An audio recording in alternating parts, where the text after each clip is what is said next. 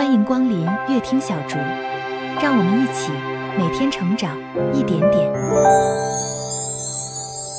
现在，让我们跟随全真七子求道的踪迹，一起继续聆听七真实传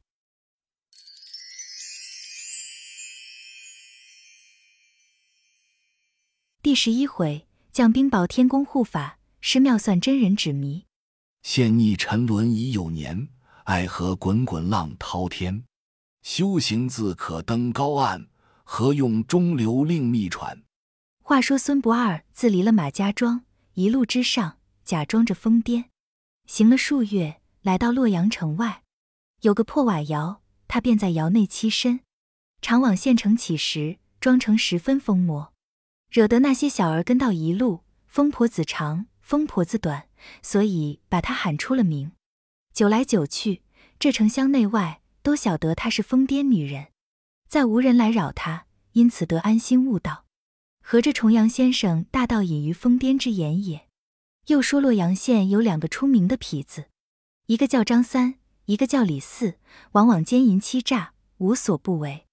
屡见孙不二在街上乞食，虽然面貌丑陋，却也明眸皓齿；若非脸上有许多疤痕，却也人才不弱。这两个痞子看在眼里。记在心里。那夜月白风清，满天星斗。二人从乡间痞骗良民转来，吃得醉醉醺醺。路隔破瓦窑不远，张三对李四说：“我们且去与那疯婆子作一作乐。”李四说：“去不得，去不得。我常听人言，若与疯癫的女人做了事，一辈子倒霉头，永不得长运气。”张三说：“咱们是天神不收，地神不要的人。”管他什么长运气不长运气，遂不听李四之言，竟往破瓦窑走来。李四也只得跟他一路往前面走去。行不数步，猛见头上一朵黑云，将近窑边，猛然一声霹雳，如山崩地裂一般，从二人头上震来，吓得张三李四浑身打颤。那朵黑云倏尔散漫，天地昏暗，伸手不见掌，狂风骤起。吹得二人彻骨生寒，一阵猛雨落江下来，在二人头上如肋骨一般，打得二人头昏脑痛。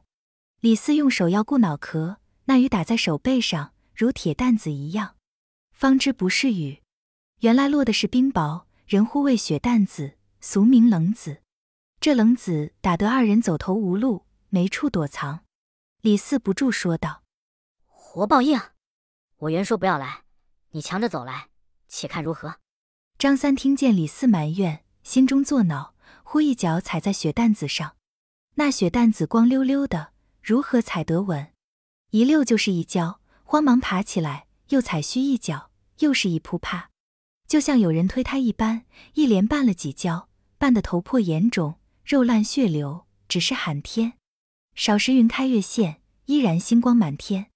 李四虽挨了些冷子，却不曾绊跤。倒无大损，只有张三被这几跤绊得头昏眼花，只是吐舌摇头说：“了不得，了不得，这疯婆子犯不得。”李四说：“你才晓得犯不得，看你二回再来不来。”张三说：“哪个背时倒灶的再来？”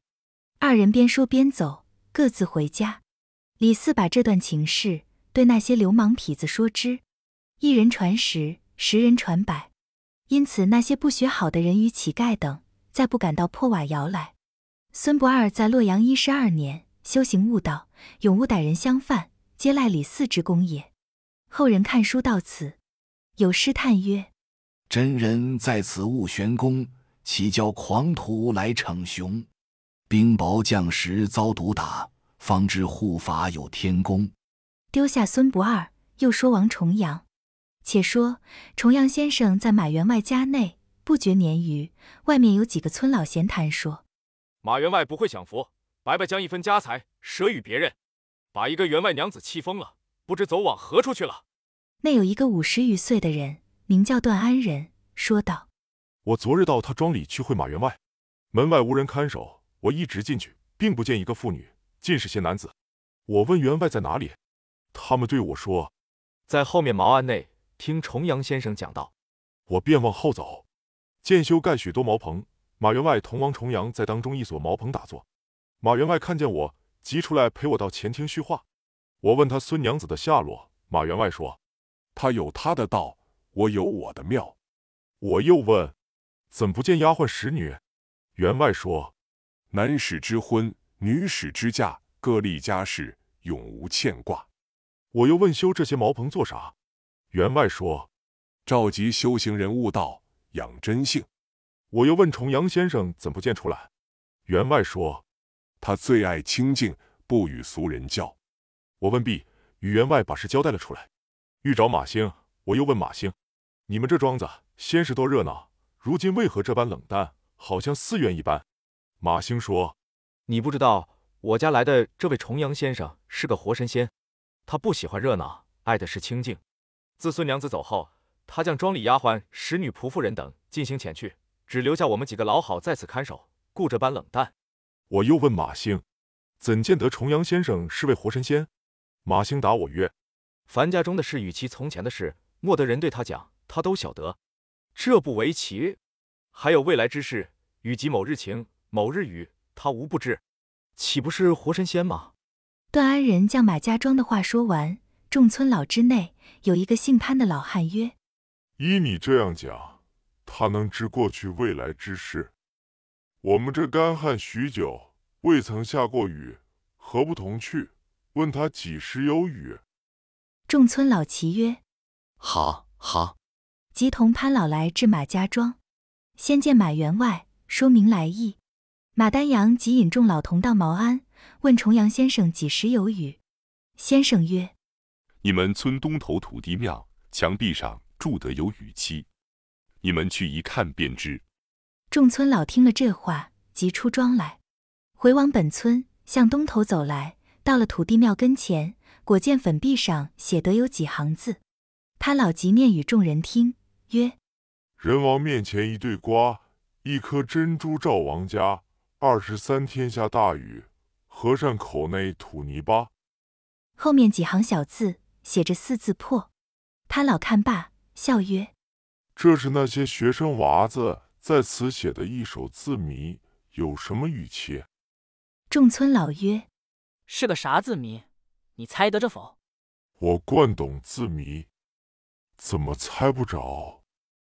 你既猜得着，快猜来，我们一听。人王下加两点，是个金字；王字旁加一点，是个玉字。二十三下雨，斗拢来是满字。和尚去其何字而留上字？泥巴土也。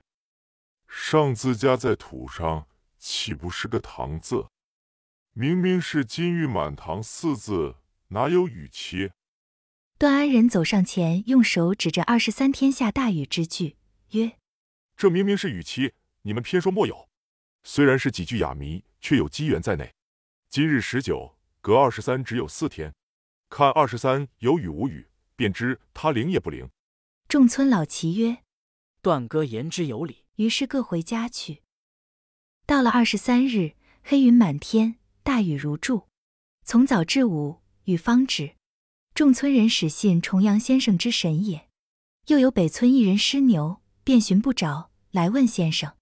重阳先生曰：“牛在南村大树之上，鸦雀窝内。”那施牛的人听了这话，忍不住笑说：“偌大的牛，那一点点鸦雀窝，如何装得下？”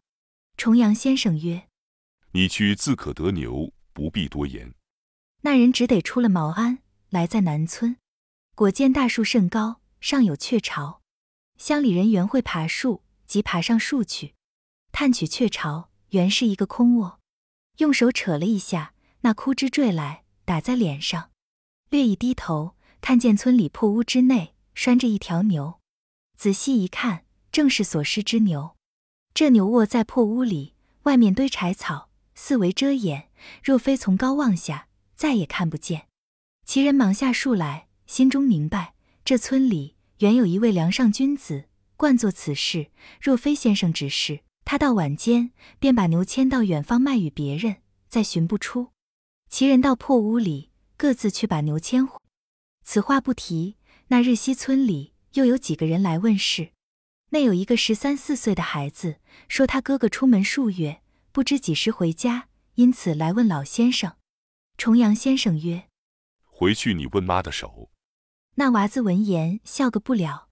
少时回得家来，见他妈手内拿住一封书信，说：“你哥哥在莱州做生意，待得有书信回来，带信人将才走了，你可拆书念与我听。”那娃子拆书念曰：“不孝男书奉慈母，自父去世，蒙母教育成人，今体复至，出外贸易颇还顺遂。